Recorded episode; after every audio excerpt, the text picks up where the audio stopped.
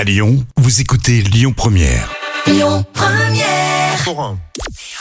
Bonjour à tous, c'est TF1 qui s'est imposé hier avec l'allocution d'Emmanuel Macron qui a rassemblé 4 millions de personnes. Sur la une, on à un peu moins de 9 millions, euh, toutes chaînes confondues. Euh, sur TF1, ça représente 20% de part d'audience.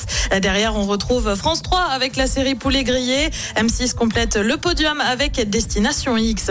Une animation 7 jours sur 7 pour Cyril Hanouna, l'animateur de C8, va animer Touche pas à mon poste tous les jours pendant 10 semaines au moins sur la chaîne. Ça commence le 3 février prochain avec une version semaine et une version week-end.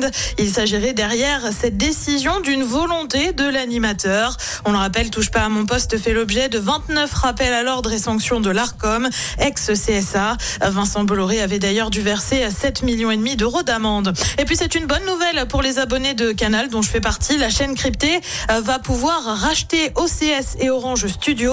Jusqu'ici, on n'avait plus rien et notamment plus les séries qui en dépendaient.